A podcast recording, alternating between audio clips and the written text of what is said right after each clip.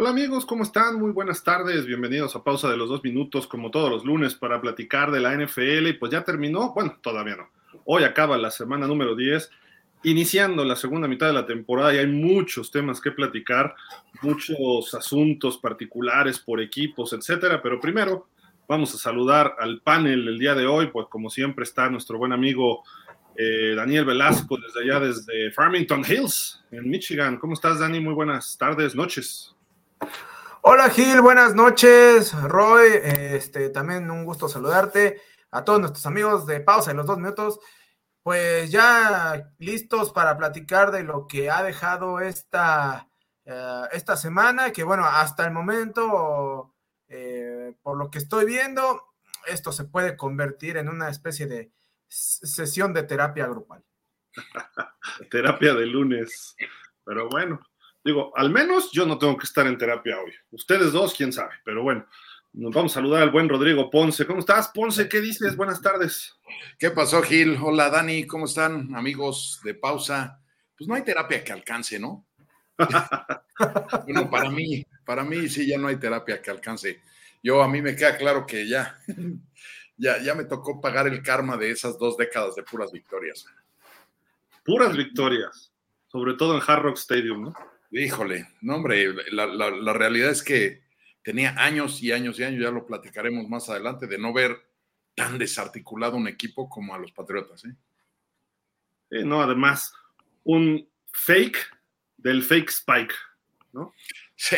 Una copia burda y barata de la gran jugada que hizo Dan Marino, una de sus, de sus pero bueno, había que decirlo, Y si no lo dice, revienta el Gil. Había que decirlo y se dijo, ya, para empezar, pero bueno, vámonos con otros temas. Por ahí vamos. vamos. Oigan, pues bueno, hubo resultados interesantes, pero antes de iniciar, vámonos precisamente, bueno, primero saludar a todos nuestros amigos de Jefe Sports Media, de DBF Sports, también de, obviamente, de la Ronda Deportiva, obviamente de NFL México Fans, los clubes de fans que comparten nuestras transmisiones y todos ustedes que nos siguen en pausa de los dos minutos desde hace más de pues ya 13 años que empezamos a hacer podcast. Muchísimas gracias a todos ustedes. Y los que nos siguen más recientemente, pues bienvenidos y síganos recomendando y síganos, este, pues obviamente compartiendo, dando likes, eh, comentando en nuestros diferentes programas. Y pues a partir de ciertas situaciones que han ocurrido la última semana, hemos tomado una decisión editorial de que solamente, solamente, y aunque conozcamos algunos, vamos a leer los comentarios que tengan nombre y apellido. O sea, Pedro Pérez. Y si traen foto, mejor. Si no traen foto, bueno, ustedes saben quiénes son, etcétera. Eh, traten de poner en sus cuentas nombre y apellido. Nosotros conocemos a muchos, aunque no traigan nombre y apellido, son fans de mucho tiempo atrás o seguidores de tiempo atrás, eh, porque hemos visto que han entrado como en calidad de anónimos varios y se han dedicado pues a tirar hate. Entonces vamos a tratar de, pues, de hacer una comunidad sana, eh, positiva, de debate de ideas, de tratar de hacer un poquito más amenos estos espacios, tanto para ustedes como para nosotros, porque nosotros esto nos dedicamos, esto es un medio de comunicación, no queremos estar eh, debatiendo, tratando de eh, pues, insistir en ustedes, que pues leemos todos los comentarios, pero a partir de ahora hemos decidido que no, porque pues si no viene con una foto y un nombre, pues prácticamente no los vamos a leer, ¿no? Les decimos así, ¿por qué? Porque hemos visto que ha habido ciertos abusos de algunas personas, y ahora sí que por justos, eh, los justos pagan por algunos pecadores, pero conocemos quiénes son y también trataremos de leer los que siempre están con nosotros para evitar algunos eh, disgustos y problemas, ¿no? De este tipo, pero en fin, Vamos a empezar porque, pues, Dani, la semana inició el pasado jueves con el partido, el Dream Bowl. Eh, pues sí, eh, Gil, digo, no sé si era más que el Dream Bowl, era el Nightmare Bowl, el este, eh, o cualquier cosa, porque la verdad es que creo que los playoffs de la UNEFA estuvieron mejor que este partido. Pero, pues al final de cuentas, eh, alguno de los dos tenía que ganar y este lo hicieron los Bears. Eh, los Panthers tuvieron eh, la última serie este, para ganar el partido, sin embargo, creo malas decisiones. Y aquí sí no apunto tanto hacia Bryce Jones, sino más bien al coach Frank Reich, que este, le, termina, le termina costando el juego y Panteras se queda solamente con una victoria. Los Bears ahora ya mejor se marca 3 y 7. Eh, Donta Foreman eh, con 21 carreras, 80 yardas y touchdown, el hombre del partido, Gil. Luego, pues este se lo dejamos al buen Ponce el domingo por la mañana en Frankfurt.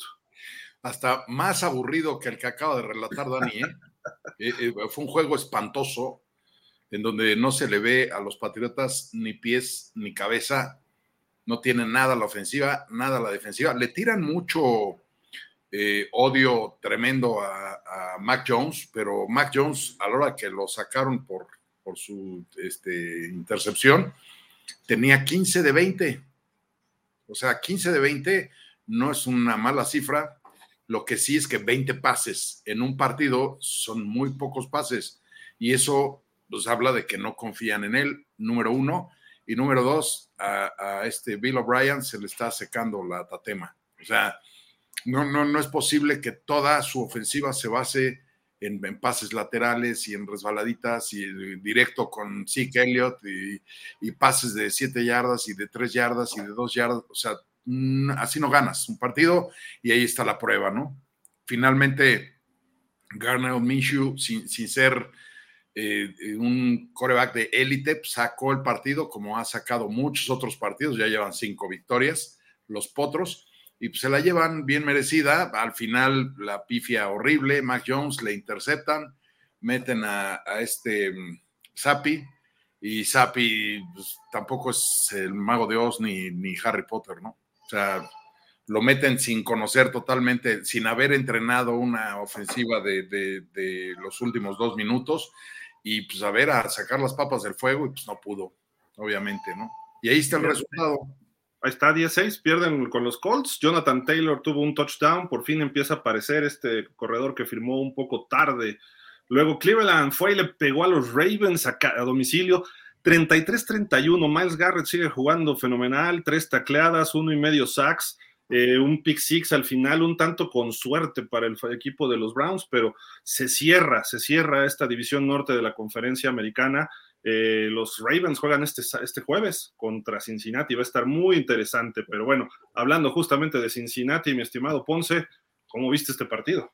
Híjole, a mí me siguen sorprendiendo los Tejanos y, y de verdad me sigue sorprendiendo CJ Stroud porque lo está haciendo muy bien, pareciera que nació aquí, o sea, no le pesa, no le pesa la titularidad, no le pesa cargar con, el equipo y lo hace muy bien. Aquí lo que pasó, sí batallaron mucho los tejanos, pero ganarle a un equipo eh, como los bengalíes que son contendientes al, playoff y algo más, eh, es, de verdad un, este, un aplauso para los tejanos. ¿eh?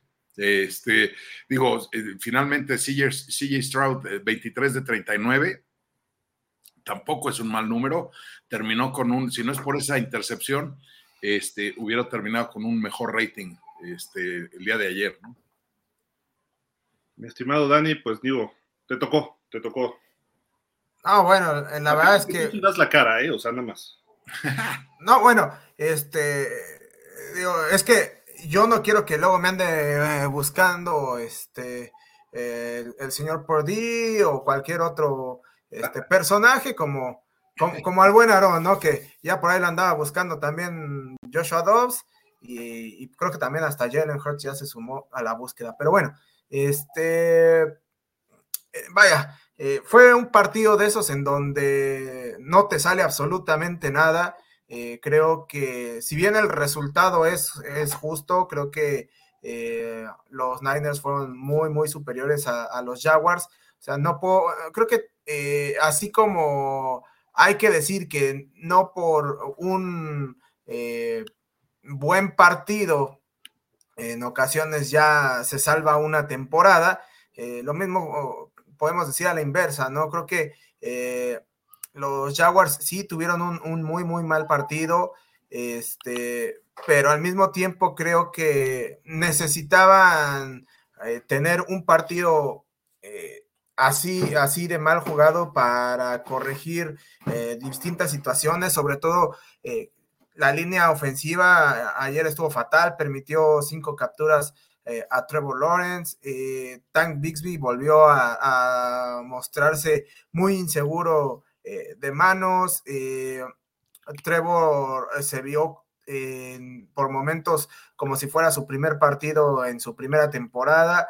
Y pues bueno, también algunos momentos donde parecía que respondían los Jaguars, al final de cuentas este, volvían a cometer eh, el error mental que los volvía a sacar del partido. Y pues bueno, eh, de esto eh, se tiene que aprender. Es un equipo joven, creo que todavía tienen potencial como para dar muy buena pelea. Siguen siendo, siguen siendo un equipo contendiente a estar en playoffs.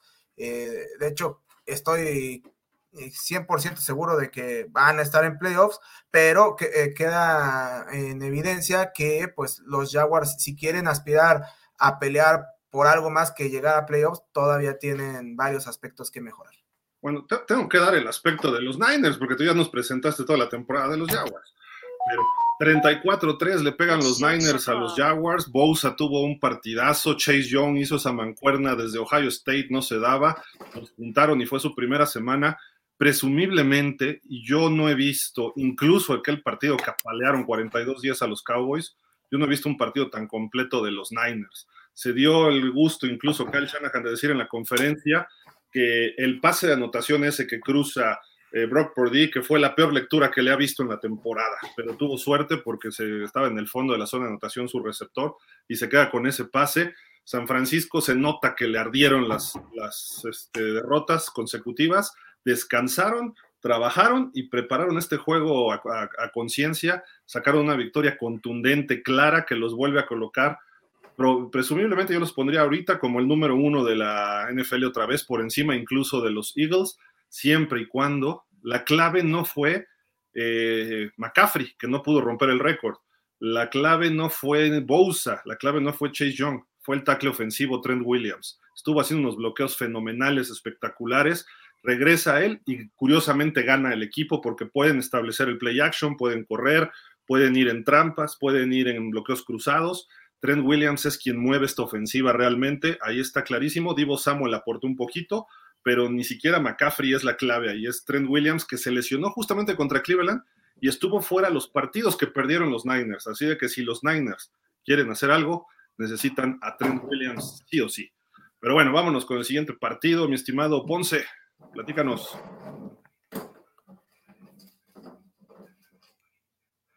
Estás muteado. Aquí lo que me sigue sorprendiendo, perdón, ¿eh? lo que me sigue sorprendiendo es este, la facilidad con la que está llevando a cabo las cosas eh, Joshua Dobbs, ¿no? Porque, digo, lo trajeron, ahora sí que se lo sacaron de la manga y, otra vez 23 de 34 para 268 eh, yardas. La verdad es que son muy buenos números para alguien que viene entrando al equipo. Es su segunda semana es su segunda semana y aunque sí batallaron, los Santos es un equipo que se está armando bien, está respondiendo bien. No le alcanzó porque sí creo que los vikingos finalmente son mejor equipo que, que, los de Nueva Orleans, ¿no? Al final de cuentas, eh, lo que tienen los vikingos es un poco, adolecen un poquito de pronto de lo mismo que adolecen los cargadores de, Los Ángeles, ¿no? Que ya la traen de, una, de un ala y de repente la dejan ir. Afortunadamente para ellos, Ayer el juego estuvo muy, muy, muy parejo para ellos. Eh, fue, yo, yo diría que no hubo demasiados sobresaltos. Y pues bueno, otra vez no le alcanzó el desempeño a los Santos para sacar la victoria y terminaron 19-27. ¿no? Y Carl lesionado, Michael Thomas lesionado, Marshawn Latimore lesionado. Cuidado con los Santos que tienen mucho talento, pero son muy frágiles. Eh, mi estimado Dani, yo quiero la suerte de Mike Tomlin. No quiero otra cosa en la vida, nada más tener suerte. Otro partido que tiene más yardas totales el equipo rival y Pittsburgh encuentra la forma de ganar. Sí, de acuerdo. Este, eh, son esos casos raros, ¿no? Porque a lo mejor un partido lo puedes entender, pero ya cuando esto empieza a ser una constante, de pronto empiezas a pensar en otros factores, en otras cuestiones, e incluso eh, empiezas a pensar en, supersticiones, cuestiones místicas eh, u, otra, u, otros aspectos, ¿no? Por ahí hablan de la suerte de campeón. Digo, tal vez con el caso de los Steelers es, es muy temprano, ¿no? Pero, eh, pues al final de cuentas juegan feo. Eh, no, no superan estadísticamente al Real, pero ganan, que es lo más importante. Y mientras esa fórmula les siga eh, dando frutos, les siga redituando, pues para ellos seguirán siendo bienvenidas esas victorias y los va a mantener en un perfil hasta cierto punto bajo, precisamente por esa falta de, dominio estadístico. y, a veces cuando llegas con perfil bajo a los playoffs, puede ser hasta más peligroso este, enfrentar a este tipo de, equipos que ya en, instancias importantes a veces también saben hacer pesar la historia. Y se supone que la ofensiva va a entrar en mejor ritmo tarde o temprano. Ayer le pegan 23-19 a los Packers. Jalen Warren un touchdown, 101 yardas. Najee Harris ya tuvo como 80 yardas y también un touchdown. Este, lo voy a decir rápido, no tiene mucho caso mencionarlo largo y tendido. Eh, ¿Por qué? Pues porque, digo, los Titanes le dejaron a los Bucaneros ganar, como bien lo sabe Dani. Will Levis ya se vio como novato que es. Oh, bueno, se tenía que decir, Dani, perdón. 26 este, eh, ganan los Bucaneros. Mike Evans eh, está en plan, pues prácticamente es el único Bucanero que está destacando. Necesitan involucrar a más jugadores. Baker Mayfield lo está haciendo bien. Ahí están los Bucaneros peleando con los Santos con Atlanta que también perdió y perdió Nuevo Orleans, así de que ahí están, están metidos, a lo mejor se los podemos ver en postemporada nuevamente y los Titanes están en un proceso, están en su año cero con Will Levis y dependerá que pasen muchos otros áreas, sobre todo en Foxborough y con el señor Mike Gravel, no sabemos el futuro de los Titanes en el 24, quizá no tengamos el mismo equipo para el próximo año, Tannehill muy probablemente salga, pero esperemos ver qué más ocurre en este sentido mi estimado Ponce. Pues ya ganó Arizona. Híjole, finalmente, y además hasta el final, ¿eh? Hasta el final. Aquí la noticia es que este, regresó eh, Kyler Murray a, dirigir a los, a los eh, Cardenales, que sí estuvieron abajo todo el juego. Yo, yo pensé que se lo llevaban los halcones. De hecho, yo, yo fui en la quiniela a con los halcones porque pensé que sí podían manejar a los Cardenales. Y finalmente eh, eh, sin ser unos números despampanantes los que, los que consiguió Kyler Murray, pues hay que tomar en cuenta que ya llevaba afuera mucho tiempo y antes hizo y sacó la victoria, ¿no? Eh, yo creo que los Cardenales, digo, ya traen dos victorias, a mí ya me da risa porque ya están como los ya estamos empatados con ellos, pero este, no, digo, no van a, no, van a ir a ningún lado esta temporada los, los Cardenales, pero finalmente alcanzaron a, meterle la zancadilla a los halcones de Atlanta que terminan con un 4-6, ¿no? 4-5, perdón. Increíble. No, sí, 6. No han descansado todavía. Ah, no. Dani, pues te tocaron, digo, por coincidencias de la vida, ¿no? Los Leones. Sí.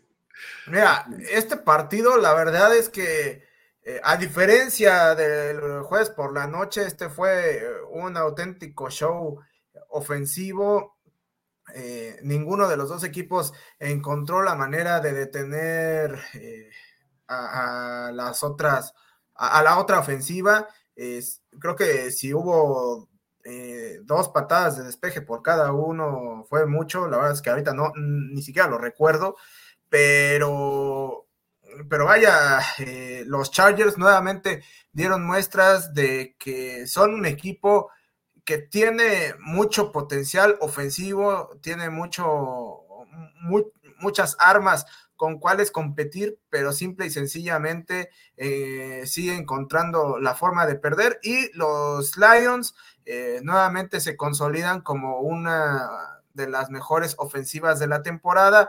41 puntos, Jared Goff haciendo este, un partido pues prácticamente redondo, 22 de 33, más de 300 yardas, dos pases de anotación.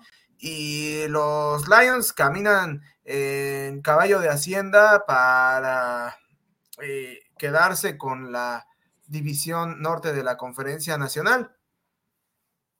Pues partidazo, ¿eh? Los Chargers siguen usando ese jersey que trae eh, pues un logo como una cruz y algo azul, ¿no? Eh, dejan ir partidos, se los sacan al final. De sus seis derrotas, ninguna, perdón, de sus cinco derrotas, ninguna ha sido por más de siete puntos. Han, todos sus partidos han sido cerrados.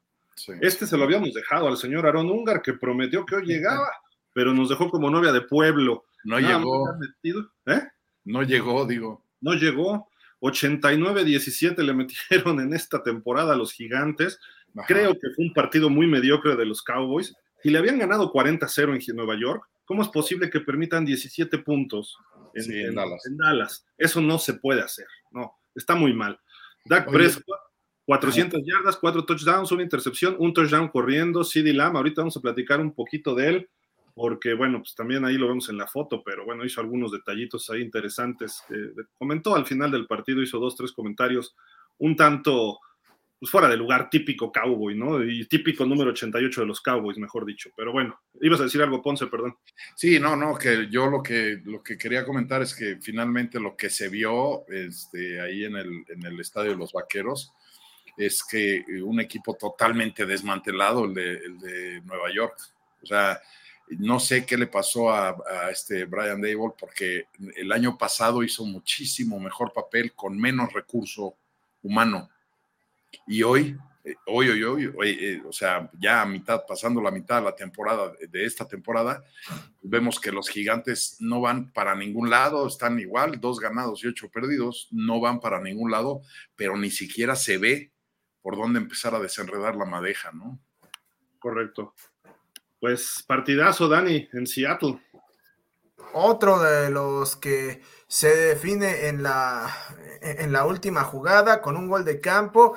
Eh, vaya, Gino Smith eh, teniendo un juego espectacular, 31 de 47, 369 yardas, dos touchdowns, eh, pero pues también el señor Sam Howell no se queda atrás, si no me equivoco lanza también para tres pases de touchdown.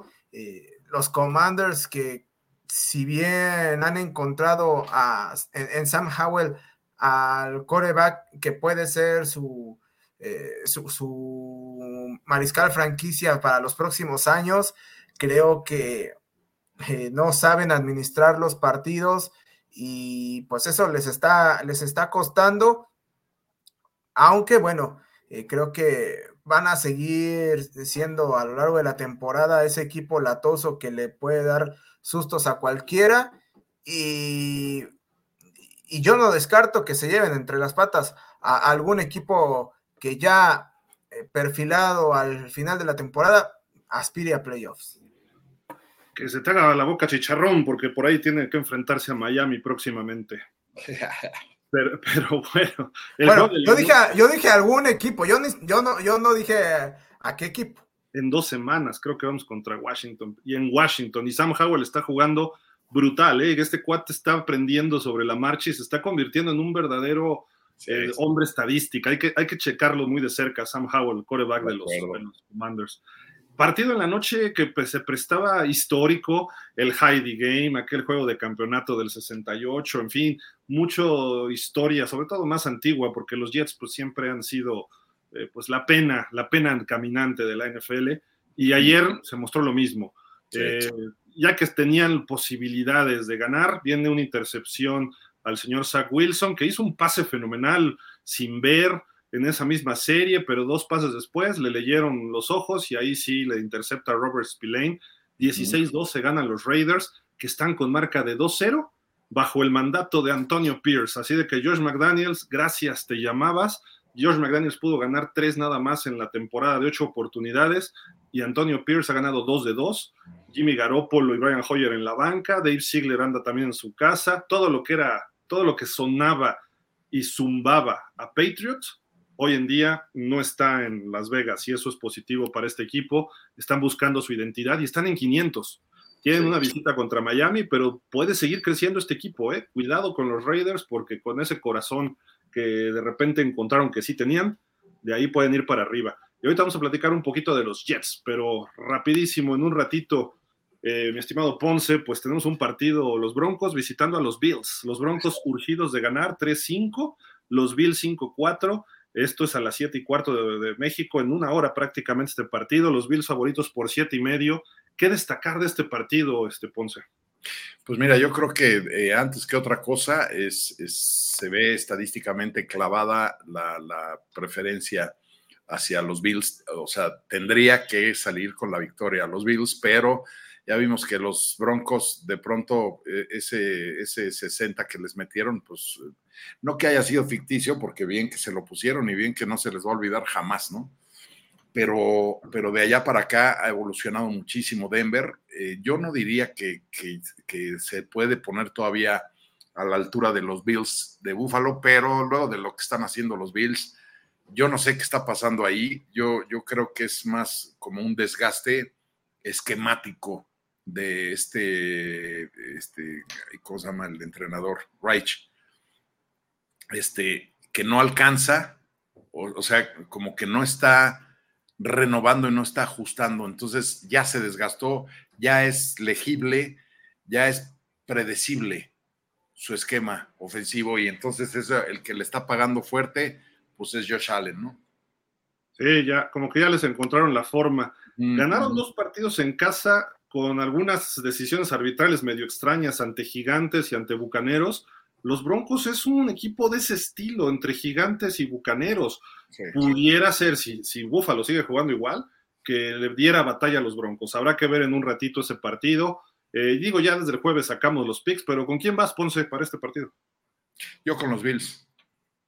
¿Así? ¿Así? ¿Con los Bills? ¿Ya? ¿De plano? Eh, yo creo que sí, yo creo que sí, se la deben llevar. Porque además, eh, si no se la llevan, Gil, están metidos en un aprieto, ¿no? Cierto. O sea, porque se les van a empezar a escapar los delfines y después alcanzarlos va a estar en chino, ¿no? Porque los, los delfines es un, es un, equipo que está embalado y, es un equipo que está, eh, este, está ejecutando bien. Entonces, no va a ser tan fácil alcanzarlos. Si se empiezan a ir, tienen que ganar hoy, sí o sí. Vamos a ver si los Broncos se dejan. Y más que los Broncos, vamos a ver si Russell Wilson se deja. Porque si no se deja, pues adiós a los Bills, ¿eh? Dani, ¿vamos con los Bills? Yo creo que sí, vamos con, con los Bills, Gil. Vamos con los Bills todos. Pues ahí está. En un ratito vamos a abrir un espacio para platicar con ustedes durante este partido. Y pues hay dos, dos, tres temas, pero hay uno que es el más sonado en estos momentos. Desde la semana pasada ocurrió esto. Eh, se tuiteó esto, mejor dicho. Y pues el señor Ben Bolling, quien es periodista del Boston Globe desde hace muchos años, eh, es, periodista, es el insider senior de los Pats, dijo, con base en mis conversaciones, o sea, quiere decir Robert Kraft o Jonathan Kraft, no creo que sea 100% seguro que Belichick termine esta temporada. Si Belichick pierde en casa ante Commanders y luego ante Colts y regresa a casa de Alemania con marca de 2-8, creo que existe la posibilidad que los Crafts hagan el movimiento en la semana de descanso. Es esta. Hoy llegaron a, Inglaterra, hoy se están estableciendo. La noticia pudiera moverse en cualquier momento. Personalmente no creo que ocurra, pero pudiera, pudiera darse, ¿no? Habrá que estar pendientes. Igual pudiera darse mañana, habrá que ver cómo regresan. La imagen de Belichick ayer fue brutal después de esa última intercepción para Bailey Zappi y luego enfocan al, señor Pratt y está tomando como su café y hasta como que se ríe, como que de nervios, como que escupe. Eh, Jonathan Kraft ni siquiera estaba viendo el partido, ya están totalmente desconcentrados las cabezas más fuertes de los, eh, de los Pats. Y ahorita vamos a platicar más de esto porque aquí hay datos crudos y muy fuertes. Los peores Pats de Belichick. Los Patriots tienen marca de 2-8, que es el peor inicio de 10 juegos en la era Belichick. Esto desde su primera temporada como head coach en el 2000 que también estuvo 2-8. Ahí ganaron 3 después y terminaron 5-11, pero empezaron 2-8 también. Luego, este fue el tercer juego sin touchdown. Este domingo en Frankfurt no lograron touchdown y empatan el peor registro bajo Belichick que ocurrió en la campaña 2020. Y vamos a ver si no eh, ocurre un cuarto partido próximamente. Hay que ver lo que le venga después a los Pats, pero mientras tanto, pues obviamente han surgido pues algunos rumores y ya lo ponen con otros equipos, ¿no? Potenciales. Los gigantes, no, creo, porque está Dable y todavía eh, tuvo un buen año, este sería su malo. Washington se ha hablado muy seriamente, aunque ya negaron cualquier movimiento.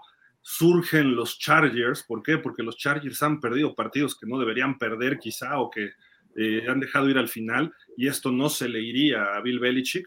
Los Raiders es otra opción, pero bueno, si se están deshaciendo de todo lo Patriot, no creo que llegue Belichick porque es el Patriot más Patriot. Y Chicago, es, los más fuertes ahorita son Washington y Chicago. Esto a partir de ayer. Y con todo esto, ¿es retiro o coachará otro equipo en el 2024? ¿O seguirá con los Pats? Eso es las preguntas que hay que hacerse y habrá que ver. Otra pregunta, ¿era el Brady Way o era el Patriot Way? Con Tom Brady, del 2011 al 19, tuvieron en total 33 derrotas en 10 temporadas. Sin Brady, en cuatro temporadas tienen ya 33 derrotas y contando. Eh, obviamente, ahí hay que analizar bien las cosas porque también la marca de Bill Belichick sin Tom Brady es muy, muy, ni siquiera es mediocre, es abajo de la mediocridad, es mala. Entonces hay que checar bien qué es lo que ha pasado con Belichick. Luego viene otra parte del libro de Belichick de Ian O'Connor y esto refiriéndonos al Patriot Way, que un entrenador asistente que no dio su nombre para permanecer en el anonimato, eh, le dijo a Ian para ese libro, si nos dan cualquiera de los corebacks top 15 de la NFL, podemos tener éxito, refiriéndose a lo que pensaban los coaches. Dice, no creo que la visión de los entrenadores sea de que Tom es especial, así como lo piensa el resto del mundo del fútbol americano, como el resto del fútbol americano lo ve. Robert Kraft, el dueño, considera a Tom como el regalo más grande que haya recibido, pero los entrenadores no. Y esto es brutal después de lo que vimos en Raiders, después de lo que estamos viendo en Gigantes, después de lo que eh, vimos en Detroit con el señor Matt Patricia y lo que le ha pasado a Belichick sin Tom Brady. Y lo que hizo Brady con los Bucaneros, estamos viendo que a lo mejor Belichick sí forjó y formó parte de lo que era este Brady, pero si nos ponemos a analizar ese primer equipo, ese primer equipo se lo heredó Bill Parcells. Parcells fue el que lo armó. Era Ted Johnson, Teddy Bruschi, Adam Vinatieri, estaba Drew Bledsoe, estaba Lawyer Milloy, estaba. Eh, ¿Quién? Tylo.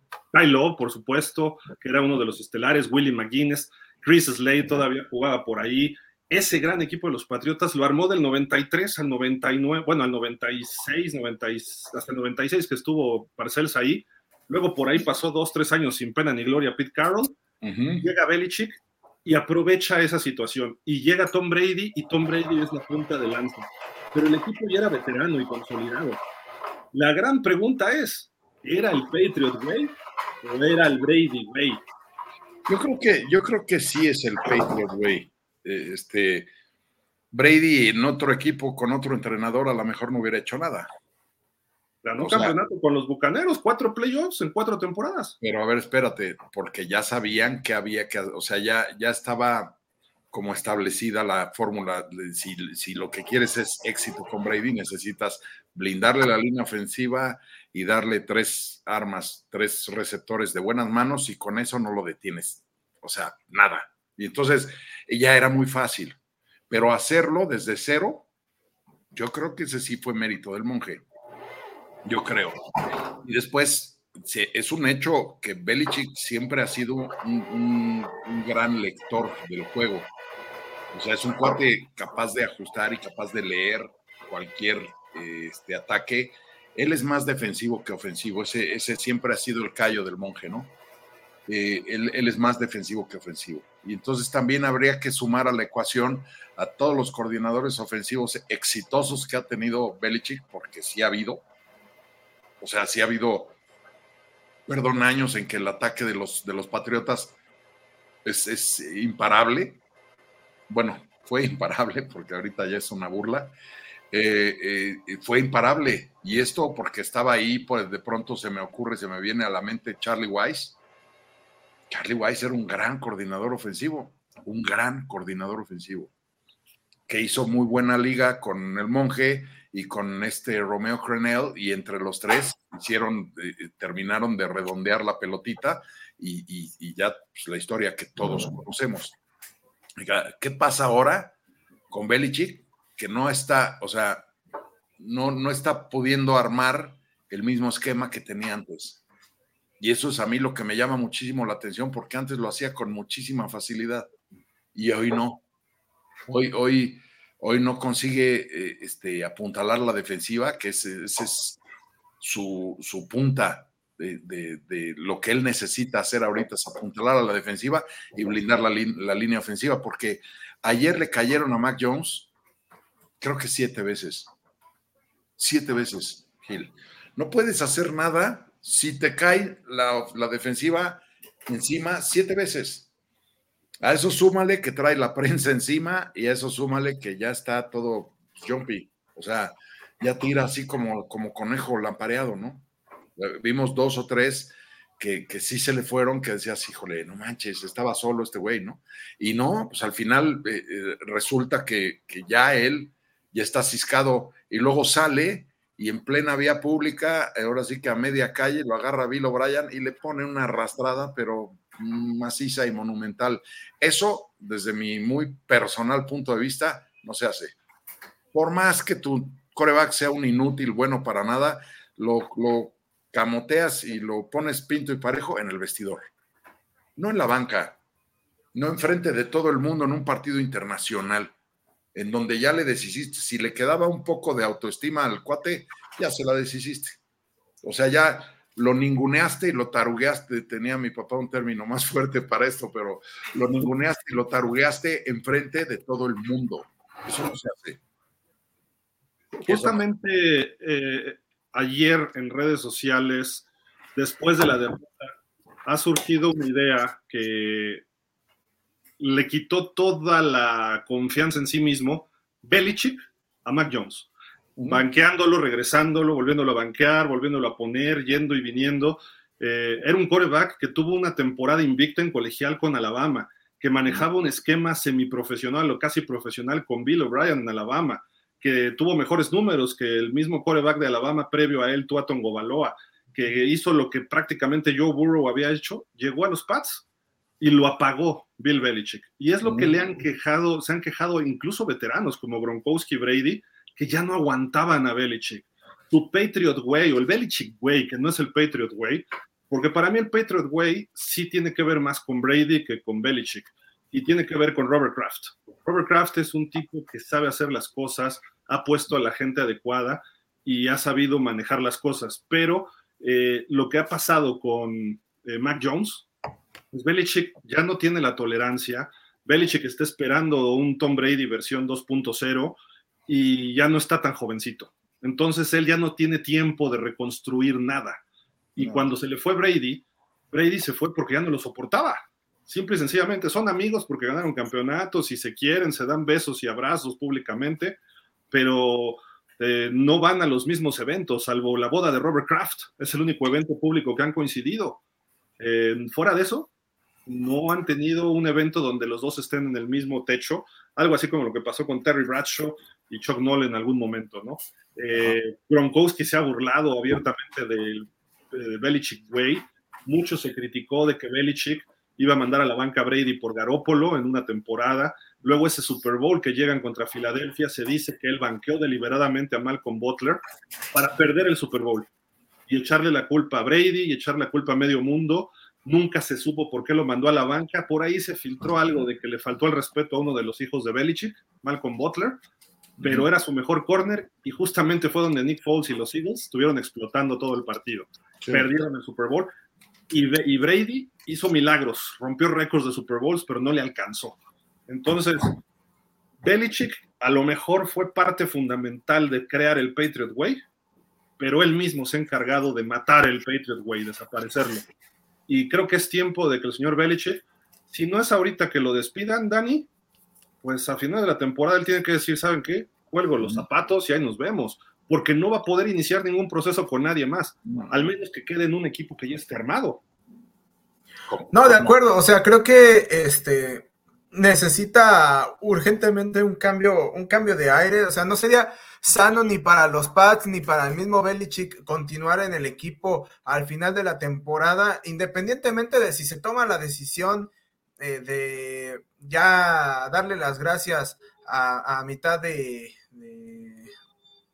de, la temporada, como, como es ahorita, pero eh, Belichick eh, incluso ya parece como, eh, como que en cierta medida ha perdido la credibilidad de sus jugadores. Eh, ya no es ese coach que creo yo los pueda inspirar correctamente, al menos ahí dentro de los pads. hay muchas cuestiones que creo ya lo han superado en el entorno de, Nueva Inglaterra. Y, pues bueno, justamente por eso alguien que eh, pues ha demostrado, ha sido ganador durante toda su carrera, necesita, necesita también algún tipo de, renovación. Y conociendo que es un tipo tan competitivo, eh, pues evidentemente él querrá sacarse la espina y demostrar que eh, su éxito no se debe en gran medida, bueno, no se debe únicamente a Tom Brady, que hasta el momento los números eso es lo que muestran. Eh, él seguramente eh, querrá mostrarle al mundo que, que puede ser exitoso también sin Tom Brady, pero, o sea, para que eso lo pueda conseguir necesita hacerlo sí o sí fuera de Nueva Inglaterra. Y hace rato que hablabas un poquito de los coaches, que no han tenido éxito eh, fuera, de, fuera de Inglaterra, eh, también te hace cuestionar un poco eh, si realmente eran coaches realmente competentes, por llamarlo de alguna manera, o era un conjunto este, que, que, hasta la figura de Tom Brady hacía que, que el éxito permeara en, a todos los niveles, ¿no? Porque ya hablabas de, Patricia, hablabas de Josh McDaniels, entre otros, que simple y sencillamente no han podido tener éxito fuera de, Nueva Inglaterra. Y no solo eso, sino que han quedado eh, pues mal, muy, muy mal parados.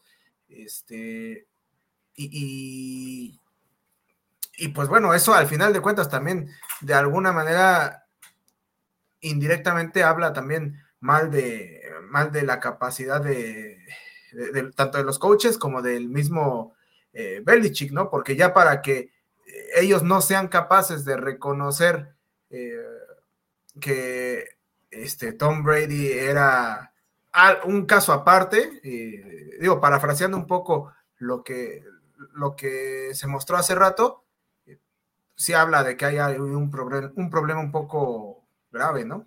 Mira, es la escuelita de Bill Parcells. Bill Parcells menospreciaba a Phil Sims. Bill Parcells eh, trataba como niño bobo a Vinny Testaverde cuando estuvo con los Jets. Eh, sí forjó y agarró un super prospecto en Drew Bledsoe y lo desarrolló bien. Y Bledsoe, cuando llega a Belichick en el 2000, estaba jugando, ya era un veterano consolidado que podía crecer.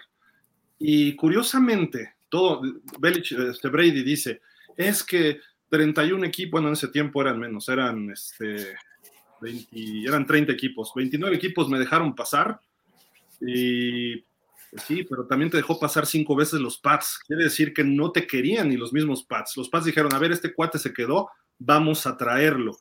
Y Brady, con su competitividad desde high school en Michigan, que se fue ganando el lugar detrás de varios quarterbacks que después no lo hicieron en el NFL, entre ellos Brian Greasy, el otro cuate, el número 7, que siempre se me olvida su nombre, este, que de Dallas, Chad, no me acuerdo cómo se llamaba.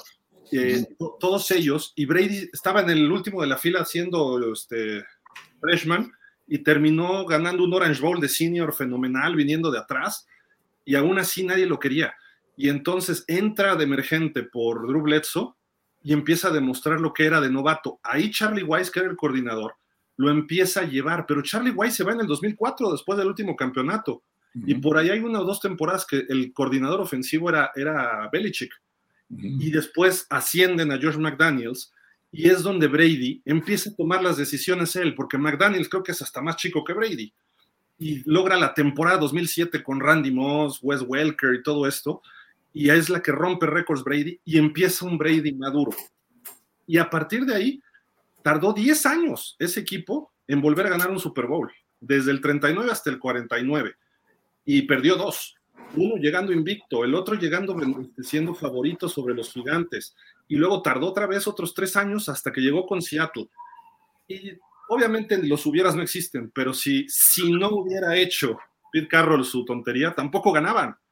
Si los Falcons no lo hubieran falconeado, tampoco ganaban. No es que fuera el equipo dominante como fueron los 49ers de los 80s, como fueron los Steelers de los 70s, incluso los 90s de los Cowboys. Pero la cuestión es que los ganaban los partidos como fueran los, los Pats. ¿Y quién los ganaba? Al final Tom Brady, o viniendo de atrás Tom Brady, sacando el partido. Y Belichick se ha quedado corto. Belichick no ha podido ir más allá de la segunda ronda de playoff con un quarterback que no se llame Tom Brady. Y ahí es donde entra la diferencia. ¿Por qué? Y perdón, Ponce que lo diga, pero ¿por qué es grande Don Shula? Don Shula con equipos sin talento, sin talento algunos, y llegaba al Super Bowl. Y David Woodley, por Dios, digo, buen muchacho y lo que uno diga, pero David Woodley era más irregular que Dak Prescott y Tony Romo en sus peores momentos. Eh, no, digo, eh, y de repente te daba chispazos, ¿no? Pero eh, después tuvo a Dan Marino y tampoco pudo porque le faltaba defensiva, pero sacaba lo más que podía con lo que tenía. Y aparte eran otras épocas donde no era tan fácil la agencia libre. ¿Y por qué Chuck Noll pudo? Porque tuvo una generación nada más. Tom Landry hizo una generación o dos pero ¿quién fue el que perduró? Don Shula y George Halas. Son los dos más grandes coaches que ha habido. Belichick dependió de Brady, en su época de Brady. Quizá Brady no lo hizo a él, pero entre los dos se vio quién funcionó uno sin el otro. Y el señor Belichick se tiene que ir. Más vale que se vaya ahorita. ¿Por qué? Digo, no ahorita. Si, si, si lo sacan los Pats, bueno, pues es otra cosa. Pero se tiene que ir esta temporada. Eh, por lo menos que le den de gracia que cierre la temporada a ver si puede ganar seis de los últimos ocho o siete que le quedan, una cosa así. No. Lo dudo. No, así como están, así como están los Patriotas, yo creo que si llegan a cuatro ganados ya va. ¿Tanto así? Sí, sí, sí, sí. No, no, de verdad, de verdad, no encuentro eh, qué es lo que está haciendo Belichick. No, no veo qué es lo que está haciendo. En otras temporadas, sí decías, está, está haciendo esto, está apuntalando esta parte, está desarrollando este esquema para que funcione mejor y siempre ha sido capaz de ajustar, siempre. Y ahora no. Ahora, yo lo, vimos ayer, ¿no? todo se le iba en, ah, más, hijo, el dolor de cabeza, el dolor de cabeza, pero jamás dijo, ¿sabes qué? Cambiemos. O sea, el, ataque fue, fue inoperante desde que salieron a la cancha en Alemania o sea, desde su primera ofensiva se vio que no traía nada, no, no había forma de avanzar. Y pasó, terminó el juego con el mismito esquema. Y el mismito esquema. Y claro, yo por eso digo, es bien fácil, sacas al coreback, lo sientas, lo camoteas en vía pública, le dices, eres un inútil, papá, papá, papá, lo que tú quieras y mandes, y ya, para que toda la gente diga, no, mira, pues sí está enojado, el que no está ejecutando bien es él, y no, yo no creo que, haya sido culpa de Mac Jones. Mac Jones no está más que obedeciendo un esquema que es, es pobre, es un esquema pobre de desarrollo. O sea, no, no, no tiene, no tiene, no tiene variedad, no, no tiene sorpresa alguna. Ya sabemos qué va a hacer y ya sabemos por dónde va a correr Zeke y ya sabemos a quién le va a tirar. Y, luego eh, Smith Schuster, que eh, con los acereros no es que fuera una maravilla, pero era mucho mejor. Y acá unos castigos que dices, ¿en serio, papá? O sea, y, este procedimiento ilegal y illegal shift y el no sé qué. Dices, pues ¿en qué año vas? ¿En qué año vas, no? A, este, a la ala cerrada, ¿cómo se llama este? Hunter eh, Henry. Hunter Henry Hunter Henry dejó ir tres pases que decías, y luego, esto no lo hacías en San Diego, hijo, ¿por qué aquí sí? Pues no, está todo el mundo fuera de, sitio, ¿no? Está todo el mundo mal y, luego las este, lesiones a la defensiva que hemos tenido, que ya las hemos platicado en otros programas, que no permiten que la, que la defensiva termine de hacer lo que hace Pittsburgh con su defensiva sacar el juego con la defensiva. No, pues acá ya ni eso. Entonces, yo sí creo que se debe de ir, pero yo sí creo que Robert Kraft le debe la dignidad al monje de dejarlo terminar la temporada. Ya esta temporada ya se echó a perder. Aunque lo corran ahorita, eh, que aparezca en cinco minutos con que ya se fue Belichick y vamos a traer a quien tú quieras, eh, ya, o sea, eh, tenemos ocho perdidos. Con ocho perdidos esto le queda, esto le queda a los Pats, descansan. Luego el 26 de noviembre visitan a los gigantes que pueden ganarlo, como se ven las cosas, ¿no? Luego reciben a los Chargers, que creo que se, aunque los Chargers la cruz azulean, creo que los Chargers están jugando mejor. La traen, sí. Luego visitan a Pittsburgh, que a lo mejor los Pats los dominan, pero Pittsburgh al final no sé cómo le va a hacer, pero gana, ¿no? Sí. Y este, luego reciben a Kansas. Luego visitan a Denver, otro que pudieran ganar, ¿no? Hasta lo que hemos visto ahorita, pero Denver creo que va creciendo, pero bueno, vamos a pensar hasta lo que va ahorita. Visitan a Buffalo, se ve muy complicado que ganen ahí, y reciben a los Jets potencialmente y muy probablemente ya hasta con un Aaron Rodgers. A lo mejor los Jets tampoco tienen nada que jugar, pero ¿realmente pueden ganar tres? La cuestión ahí también es, ¿los van a querer ganar? ¿Tú crees que ya le está entendiendo la camita? No, no, mira, no, yo lo que creo es que puede ser que digan, mira, mejor no ganemos y agarramos un buen pick el año que viene. Al señor May, ya vamos por May. Oye, y por ahí, vi, por ahí vi un meme, ¿no? De que están los fans en el draft de los Pats y tenemos el segundo pick, el tercero global y todo. Vamos a traernos a Derek May de North Carolina y de repente este, el perrito de Belichick escoge al centro largo de Iowa State. Sí, imagínate eso. Porque hay que empezar por la línea, dice Belichick. Sí, sí, sí. Pero es que es eso. O sea, yo, yo, yo lo que creo es que hoy, hoy, hoy, hoy, los Patriotas, con todo y el Patriot Way, el Belichick Way o el Brady Way, el que tú quieras, güey. Este, este, el güey que ahora sí que el güey que tú quieras. Este, eh, hoy los Patriotas es un equipo sin alma. Sí y eso pues es, no, no, no vas a ningún lado. Si no, si no rema todo mundo hacia el mismo lugar, no llegas a ningún lado. Entonces, yo, yo debería de ser como fan de los Patriotas, de no, no, no, y estar defendiendo y si no hay forma. O sea, no hay forma de, sacar las papas del fuego, ¿no? Estamos... estamos de acuerdo y, y, es lo que hacemos aquí, este, Ponce no, no, vamos a cegarnos con algunas cosas. Eh, a veces me critican a mí de que soy muy radical a veces con Miami, pero pues después de ver, por ejemplo, ayer, eh, Dani, también te lo comento a ti, una jugada en el cuarto cuarto, cuando estaba intentando ganar el partido Cleveland sobre Baltimore, de repente paran al corredor, que creo que era Karim Hunt, y los Ravens están ahí, y empiezan los gordos de Cleveland, pum, pum, pum, pum, los echaron 10 yardas para atrás a toda la defensiva de los Ravens. La línea ofensiva de Miami choca y caen para atrás. Sí, así es. Mira Austin Jackson, incluso a veces Connor Williams. Dices, el, fútbol se gana en la línea. Si no, jueguen flag football. Y juegas flag football y ganas con Tyreek Hill, Jalen Waddle y todos rapidísimos. Eso sí está bien. Pero ¿dónde está el power football? Y eh, porque digo eso, se enojan a veces muchos Dolphins les mando un saludo a todos los Dolphins con mucho cariño. Pero este, yo lo que digo, Miami debe estar en playoffs, sí, es lo que veo hoy. Pero cuando tengan que jugar contra Cleveland, Dios nos agarre confesados. Sí, o contra los cuervos, o contra los jefes, o, contra los mismos acereros. Mira, contra los jefes más o menos podemos, juegan también un flag football los jefes, ¿no? Este, aunque tienen linieros un poquito mejores, ¿no? ofensivos me refiero. Pero los demás equipos todos tienen linieros de peso. Dani, ayer, ¿por qué perdieron los Jaguars? Por la línea, ¿cómo dominaron a los frontales de los, de los Jaguars? Sí, no, o sea, no, simple y sencillamente no había manera de que este Trevor tuviera tiempo. Digo, obviamente para que se diera también ese marcador se combinaron muchos otros factores. Ok, la, línea te está dominando, pues este también ahí, este, el Press Taylor exacto, Press Taylor se vio, se vio muy chavo, ¿no? O sea, eh, empieza a mandar pases pantalla o, yo qué sé, y, no. Mira, estamos ya en noviembre y aquí es donde los equipos fuertes empiezan a dominar el fútbol.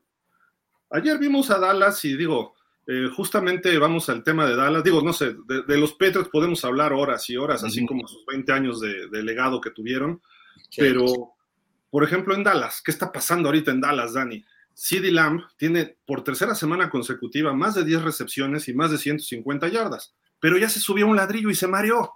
Soy el mejor receptor en este deporte. No, pero ni lejanamente. No respecto. Si la hay, los veré otra vez la próxima semana. O sea, chécate esa.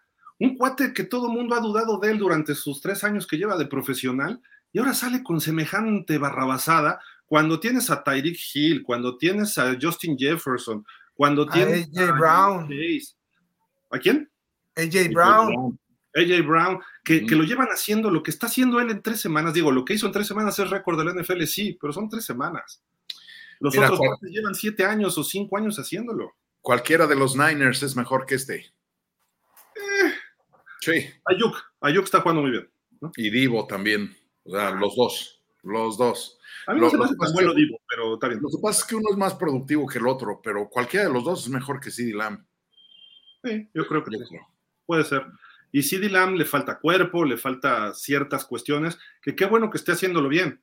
Ahora, vamos a ver el rival. De los tres semanas que está diciendo él que rompió récords, pues le hizo ayer a los gigantes. Uh -huh. Uf, qué bárbaro, ¿no? A los gigantes. Sí, la semana anterior a Filadelfia, te la compro, ¿no? Pero antes a los Rams. O sea, dijeras, ¿tiene San Francisco, Filadelfia y Búfalo? Bueno, Búfalo trae muchos lesionados. Pittsburgh, vamos a, o, o, Cleveland, que trae una gran defensiva. Ah, no, qué bárbaro. CD Lamb es el mejor receptor de la liga. El próximo Jerry Rice. Pero ya se le subió el 88 que tiene ahí. Drew Pearson, bla, bla, bla. Michael Irving, bla, bla, bla. Des Bryant, bla, bla, bla. Y este mm. tipo se pone el 88. Por Dios. Bla, bla, bla. Sí. Por Dios. No, o sea, digo, ojalá y le siga yendo bien, pero esto pasa y espero que todos los fans de los Cowboys entiendan que estamos igual Miami y los Cowboys. Si tú le quitas Cowboys y le pones Dolphins, es lo mismo. La ventaja para los Cowboys es que solo pierden con Filadelfia y San Francisco. Miami pierde a lo mejor con equipos un poco menos fuertes. Pero de todas maneras tienes que ganarle esos equipos para demostrar que eres más. Y Dak Prescott es lo mismo que tú. Rompes récords y los partidos buenos, ¿qué óvole? A los gigantes hazle 400 yardas. Si no se las haces es el problema, ¿no? Digo, los gigantes de este año, ¿no? Sí, claro. Pero digo, creo, creo que hay que tener cuidado y, y, mesura en las declaraciones de ciertos jugadores. Y luego, vamos a otra. Un cuate que es bien menospreciado, Dani. Tu coreback número, bueno, de tu equipo número dos, Jared Goff. Chécate este dato. Bueno, ahí, ahí tú tienes el dato, tú lo conseguiste, Dani. Eh, sí, mira, son eh, 300 eh, jugador con más, más de 300 yardas en este, ¿cómo se llama? de más juegos de 300 yardas o más en ocho temporadas en la NFL. Patrick, en sus primeras ocho temporadas, Patrick Mahomes tiene 44, Dan Marino eh, terminó su carrera con 38 en sus primeras ocho temporadas, Kurt Warner 35, Matt Ryan 35, y ahí abajito está Jared Goff con 34. Entonces, este, incluso en esta misma temporada podría superar a, a Marino en esa, en esa cifra. Ey, ey, eh, tampoco, tampoco te extiendas, Dani. Y sí, ¿eh?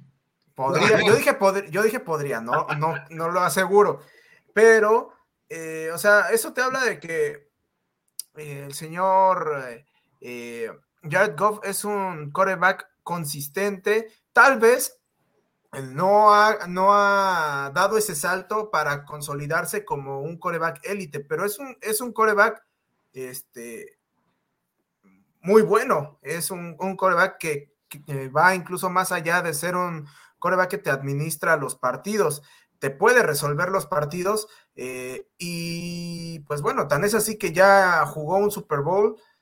Es cierto, no, no le fue bien en ese Super Bowl, pero pues, pues bueno, al final de cuentas, eh, creo que pocos corebacks pueden presumir de, tener esa solidez y, y, pues bueno, a lo mejor con un bajo perfil eh, pudiera llevar a, los Leones a instancias interesantes. Habrá que ver eh, cómo termina la temporada para hacer una evaluación de hasta dónde pueden llegar estos Lions. A veces la opinión se mueve de, diferente a lo que ocurre en realidad. La opinión pública no siempre es la verdad y esto se ve pues sobre todo en campañas políticas, se ve en cuestiones de manejo de información, manipulación. En la NFL no digo que lo haya, Pero ¿qué pasa con los Leones de Detroit? ¿Qué pasa con Miami? ¿Qué pasa con Jacksonville? ¿Qué pasa con equipos como Atlanta? Que aunque son mercados grandes, algunos de ellos, la NFL nacional, los que cubren la NFL nacional y ni se diga internacional, pues de repente se olvida de estos equipos. Entre ellos ESPN, por ejemplo.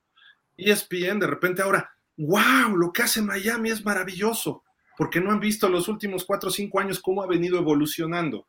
Hoy todo el mundo se sorprende de Detroit porque no han analizado lo que viene ocurriendo con Detroit en un proceso de reconstrucción que lo han hecho bien. Y tú te das cuenta qué equipos van a triunfar en X, en X, dos, tres años, eh, X años, ¿no? De, a corto plazo. Pero eh, te das cuenta cómo se van armando desde el gerente, coaches, asistentes y cómo van reclutando. Y dices, aguas con este equipo en dos, tres años que maduren ciertos jugadores y que se entiendan. Y empiezan a ocurrir las cosas. Ese es un proceso normal. No siempre eso te da campeonatos, pero puedes volver equipos que se conviertan de malitos en mediocres y después en pretendientes y luego en contendientes, ¿no? Y así se armó San Francisco. San Francisco tuvo años muy malos. Llegó John Lynch y agárrense todo lo que ha hecho. Filadelfia, llegó Howie Roseman de gerente y Filadelfia hoy es una potencia. Dallas, Jerry Jones dejó de ser el Jerry Jones de antes y empezó a hacerle caso a su hijo y Dallas se ha armado bien de repente hace sus Jerry Jonadas, pero una que otra, ¿no? Ya, ya se dedica más a las public relations que a, que armar el equipo. El equipo se lo deja ya más al hijo y el equipo se está armando bien, han reclutado bien. Cuando iba a reclutar a Johnny Football, el hijo le dijo, a ver, papá, papá, papá, espérate, aquí está el freno de mano. No, no, no te aloques. ¿Dónde está Johnny Football ahorita? Haciendo documentales de Netflix, ¿no? Este, nada más, porque de fútbol no, no tiene nada. Era más Johnny que fútbol, ¿no? Sí, de acuerdo. Entonces, en fin, digo, creo que por ahí van las cosas y ¿a qué voy? A Detroit no lo ven, a Miami ya lo empiezan a ver. Eh, a final de cuentas, Miami vemos muchos aficionados viejitos que estamos constantemente ahí molestingando para que los vean, pero hoy en día ya empiezan a voltearlo a ver. Y ahora de repente Miami es el número uno, no, todavía no, va en ese proceso, pero todavía no es ahí. Y luego ves otros equipos como Dallas que tienen una afición muy grande, con expectativas altísimas, siempre, por el dueño. Y luego vienen las decepciones tremendas, ¿no? Por ahí decían en, este, en marketing alguna vez, don't overpromise because you underdeliver. No prometas de más porque entregas de menos o, o, resultados te quedas corto. Y eso es lo que le pasa siempre a Dallas. Dallas, yo aspiro al Super Bowl y lo gritan los cuatro vientos el señor Jerry Jones. Y teniendo grandes temporadas, se sienten como la peor desilusión o decepción, como si fueran Arizona. Y Dallas es un buen equipo. Pero como el tipo promete campeonatos, y no trae. Sí. Y no los trae, pues ese es el problema, ¿no? Y, a, lo mejor dijeras un equipo como, vamos a pensar, ¿qué te gusta? Los Chargers. Si los Chargers hubieran tenido tres temporadas como las últimas tres de los Cowboys, estarían muy satisfechos y contentos. Pero para los Cowboys, por las, eh, las promesas exageradas de Jerry Jones, pues no. Obviamente para ellos la derrota en playoff es desgarradora, ¿no? A pesar de que dieron pelea a San Francisco, ¿no? En los dos partidos. Pero en fin, digo, además, además a manos de, siempre terminan a manos de sus más acérrimos, ¿no? O sea, no, no, no es eh, que digas, bueno, pues me agarraron con los dedos detrás de la puerta. Siempre viene el que es tu coco y pum, se los echa y se los echa y se los echa, ¿no? Que te avienta el universo, lo que tienes que superar. Pues sí, sí, sí, sí. ¿Y, qué tienen San Francisco y Filadelfia? Gerentes generales jóvenes, inteligentes y echados para adelante. No un gerente general de 80 años que es berrinchudo, que dice es mi equipo y me vale gorro, que yo decido, que a lo mejor lo hizo bien alguna vez, pero tampoco fue crédito de él. ¿eh? El crédito de reclutamiento de ese equipazo fue de Jimmy Johnson. Sí no fue de Jerry Jones. Jimmy Johnson sabía qué jugadores escoger, pero en fin, digo, son detalles. Pero, es correcto. Pues vámonos con el otro equipo más odiado, por, por lo menos por mi parte, los Jets. Dani, qué final ayer, ¿eh? Por poco. Oye, pero ayer, ayer, este, menciona aparte, eh, por un momento le, iba, eh, le íbamos a los Jets y, te incluyo, pero ahora, ahora ya no, sé. No, ¿Cómo no? ¿Cómo no? No, era yo, no era yo. Ahí la inteligencia artificial este, me, robó la voz y empezaron a hablar en, mi nombre. ah, bueno, está bien. Oye, estuvieron a punto de ganar y, se, quitaron el balón del gane entre dos de ellos, ¿eh? Garrett Wilson y Conklin. Ahí está el Hale Murray, que cómo lo sacó Zach Wilson, quién sabe. Pero el chavo tiene brazo, tiene algunos detalles que tiene potencial para ser alguien consistentemente titular. Hay que darle calma, hay que, darle, hay que tenerle paciencia y hay que darle tiempo a, a Zach Wilson. Pero por poco y sacan el partido en Las Vegas, así de que aguas. Y justamente pues ocurrió esto, ¿no? La reunión de eh, pues el señor Aaron Rodgers y Davante Adams. Y pues ya le están diciendo a Douglas, el gerente de los Jets, tráete a Davante Adams el año que entra, haz un trade por él. Queremos ver a Rodgers y a Adams vistiendo un jersey verde otra vez, pero ahora en Nueva York, porque esta sería la combinación perfecta que le falta nada más al equipo de Nueva York. Si se da esto, cuidado, ¿no? Para el año que entra. Mientras tanto, pues uno está en Nueva York y el otro en Las Vegas. Y justamente, previo al partido, el señor Aaron Rodgers dijo, aclaró, porque la semana pasada había dicho que unas, en unas cuantas semanas regresaba. Y se empezó a especular que en dos, tres semanas y se empezó a mover todo por todos lados. Él ya dijo, para mitad de diciembre creo poder estar listo. Dices, ok, ya dio alguna fecha concreta. Eh, el problema es que a lo mejor para mitad de diciembre los Jets ya no, como se ven las cosas, ya no, van 4-6, este Ponce. Sí. Yo, yo lo que me pregunto es, primero, ¿cómo va a regresar Aaron? Eh. Ese es el paso número uno. Antes de seguirle comprando juguetes, hay que ver cómo regresa. Hay que ver si regresa con las mismas capacidades, porque no olvidar que el cuate ya tiene 40 años. Cierto. Eh, chamaquito ya no está, ¿no?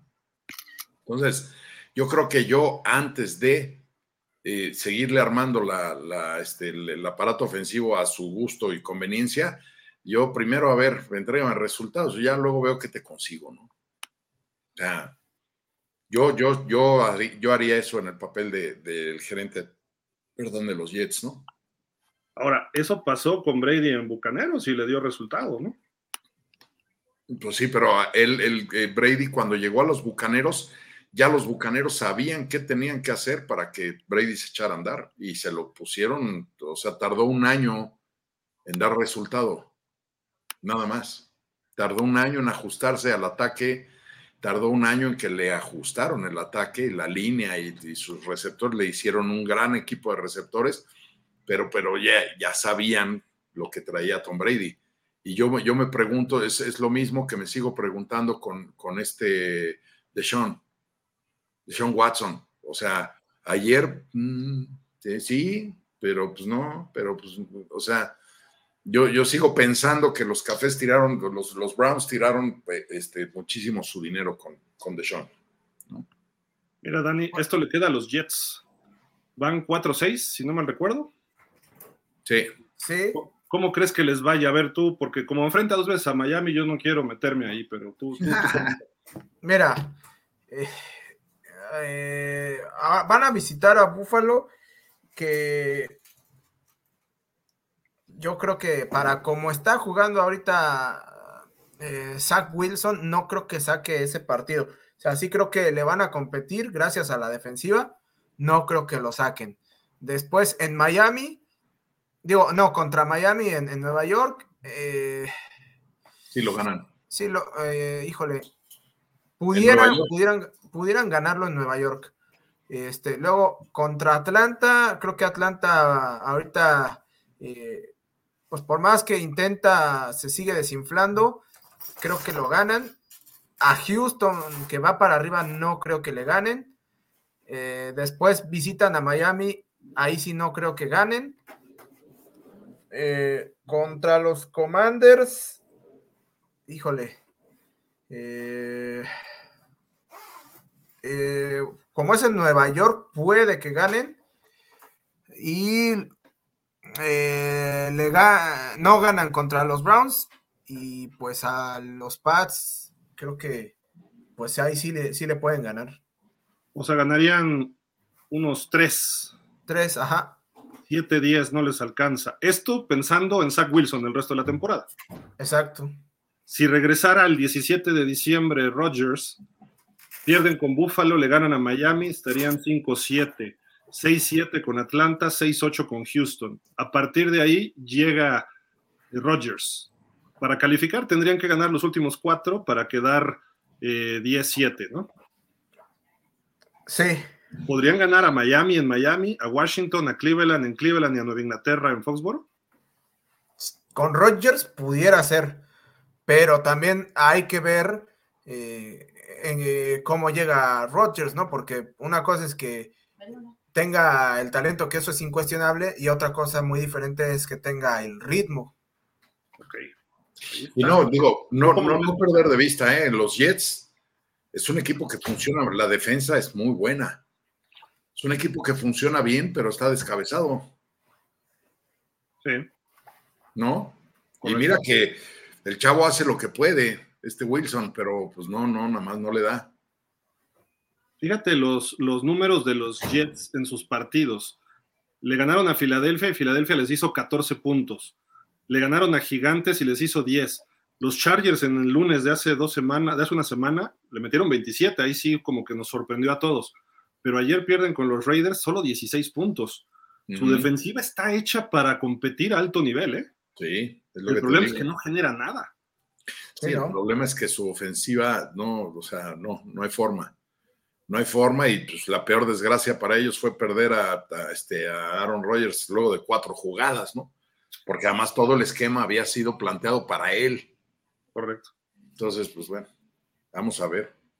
Pues a ver si pueden estar más o menos en 500 o cerca de 500 para cuando regrese Rodgers y a lo mejor eso salva la temporada el equipo de los Jets porque Rodgers con una sola pierna es mejor que Zach Wilson con las dos, es más, hasta que tuviera cuatro piernas. Sí, eso sí es cierto. No, de acuerdo. bueno, vamos a leer comentarios y ya para irnos al partido, ¿no? Ya son las siete, el juego empieza en un ratito. Venga. Y pues, Daniel Berry, ¿qué volé, Daniel? Yo, ¿cómo estás? ¿Qué dices? Dice por acá Rafael Rangel, buenas tardes a los pesos pesados del micrófono. Oye, o sea, Gracias por decirnos gordos. pesos pesados del NFL. Gil Figueroa, Dani Duval, señor Ponce, Mister Irreverente. Compartido y en like. Gracias. Gracias, Rafa. Dice Rafa Ángel, en YouTube no tengo foto y por Face aparece la foto. No, sabemos, Rafa. decimos que conocemos a varios, o sea, no, no es. Así es. Obviamente, de repente hay alguien que nos, de repente se mete y empiezan a hatear, pues obviamente sabemos que, que no viene el caso, ¿no? Damián Lascano, hola Gil, Dani, señor Ponce, ¿qué pasó aquí? Venimos a disfrutar del NFL y no tirar grilla. El otro día iba llegando del trabajo y se armó el tracatraca. Si no estamos de acuerdo, se dice y con respeto para todos. Volviendo a nuestros NFL, mis 49ers ayer regresaron otra vez al nivel del equipo que creo yo que junto Eagles y Niners estamos arriba. Y abajito Lions, Cowboys y los demás equipos. Correcto. 49ers dice, cuando le ganaron a Dallas y el equipo estaba 5-0, perdió al receptor Divo Samuel, se peleó antes del juego. El equipo de 49ers debe de hablar en el campo, no face, en tuitear. En el campo se habla. Correcto, correcto. De acuerdo. A partir de ahí como que se perdió un poco los Niners, ¿eh? justamente. Rafa Rangel, tremenda sorpresa la de Texans. El de Browns sobre Ravens también me pareció sorpresivo, más en la forma que se dio. Sí, sí. Avísenle a Jaguar que el partido fue ayer que ya no vayan. Sigo creyendo que solo fue un mal juego. Yo también pienso. Pero no, no, no era para que ganara este, los Jaguares, ¿eh? Sí, no estoy de acuerdo. O sea, no, el partido sí. Eh, fueron superiores los, este, los Niners de pe a pero o sea, también los, los Jaguars creo que no son tan malos como el resultado. Es, eh, como lo reflejó el resultado, ¿no? Ajá. Sí. lo que dice Rafa. De Patriots, cualquier comentario podría parecer agresión, rudeza innecesaria. no hay mucho que decir. Es que, Rafa, es, eso es bien cierto, ¿eh? Hoy yo veo gente, incluso entre los Dolphins, disfrutando que los Pats les vaya mal. Y a veces algunos se olvidan que Miami va bien, ¿no? Sí. Y, dices, a ver, olvídate de los Pats, concéntrate en nuestro equipo, ¿no? Eh, eso es lo que yo digo, o sea, digo, que los Pats les vaya bien o les vaya mal. Mira, si fueran los Jets es otra cosa, no, no es cierto, tampoco. este, a final de cuentas, si Miami le gana a los Jets, qué bueno. Ya, o sea, si le gana a los Pats, qué bueno, pero no, no, no, no estoy disfrutando que pierdan los Jets. Sé que a veces la afición así somos, como aficionados, qué bueno que pierda este equipo. Y hay equipos que uno odia por ciertas cuestiones, ¿no? A veces porque le iba a tu exnovia o tu exesposa o, o es, lo tomas como de ese mismo lugar, ¿no? me acuerdo de una amiga que escribía, odio a los delfines porque mi ex esposo le iba a los delfines. Ah, bueno, pues qué bueno. ¿Será Ross o será Marino, pues ex esposo, pues para que los odies, ¿no? O sea, digo, pues no tiene nada que ver una cosa con la otra, ¿no? Pero bueno, entonces digo, pero los Patriots, a pesar de lo que hicieron, bueno o malo, ya no vamos a juzgar eso, o sea, que, los cacharon en ciertas cosas, eh, pues al ser campeones, parte de la frase que dice el América es cierto, odiame más. ¿Por qué? Porque odias al que va ganando. Siempre. ¿No? Siempre. Digo, yo la realidad es que así aprendí yo a odiar a los acereros, ¿no? Porque todo el tiempo ganaban, sí, pues sí. Y yo con mis patriotas decía, no, pues no, no ganábamos ni de chiste, ¿no? Entonces, pues, ¿odias a los delfines de los 70s y 80s todavía? Yo, fíjate que los delfines no, yo, yo te diría, si, si, dijéramos nuestros tres hates así de la NFL, que dijeras estos no los soporto, este, yo, los, los acereros, eh, número uno, los gigantes. Pues sí. El, número dos. Se quitaron dos Super Bowl. Sí, pues sí, eh, los gigantes, el número dos, y yo eh, tal vez iría por los vaqueros en el número tres. Tal vez. A ver, Dani, tus tres hates. ¿Tres? Nada más este, dices a los Titans y te bloqueamos. ¿eh? Sí, o a los Patriots. Ah, el, número uno, pues es que ahí sí no, no hay manera, no hay manera, Giro. O sea, los Titans. Te quitaron un Super Bowl, lo sé. Es, el enemigo natural del Dani. Es que le este, quitaron un Super Bowl, este, Sí, sí, sí. Eh, después. Eh, los Pats te han quitado dos. Ah, sí. Ódialos. Eh, pero fíjate que más por el, más por el del 17, porque este, porque Miles Jack no había hecho down. Entonces, este. Ese Dani. Este. Y el 3. ¿quién, o sea, sí los Pats es uno de tus hates. Ah, bueno, o sea, así como que has hate, hate, no. O sea, realmente, así hate, hate, solamente los, los Titans. Este, porque eh, obviamente sí sientes la rivalidad con los otros equipos de la división, pero por ejemplo, ahorita que veo a los Texans que les está, este, o sea, que van para arriba, o sea, no es como que eh, sienta, sienta hate. Obviamente, eh, si por mí pierden todos los partidos, pues qué bueno, ¿no? Pero, pero no es como, no es como ese deseo ferviente como contra los Titans, o sea, y y pues como los Colts son cliente frecuente, pues, o sea... o sea, ni qué hacerle. Eh, es que es franquicia joven, no odia tanto. así es. Fíjate que contra quienes sí se hizo una rivalidad fuerte desde muy temprano eh, del, surgimiento de los Jaguars fue contra los Steelers. Este, de hecho, pues en playoffs los, los traemos de hijos y creo que sin que los, los odie, pero pudiera meter ahí en segundo lugar a los, a los Steelers y, y pues bueno, el 3 ahí sí no, no encuentro. Yo, les voy a decir cuatro, no tengo tres, tengo cuatro. J-E-T-S, Jets, Jets, Jets. ¿Sí, nada más? Sí, nada más. Tres veces los Jets.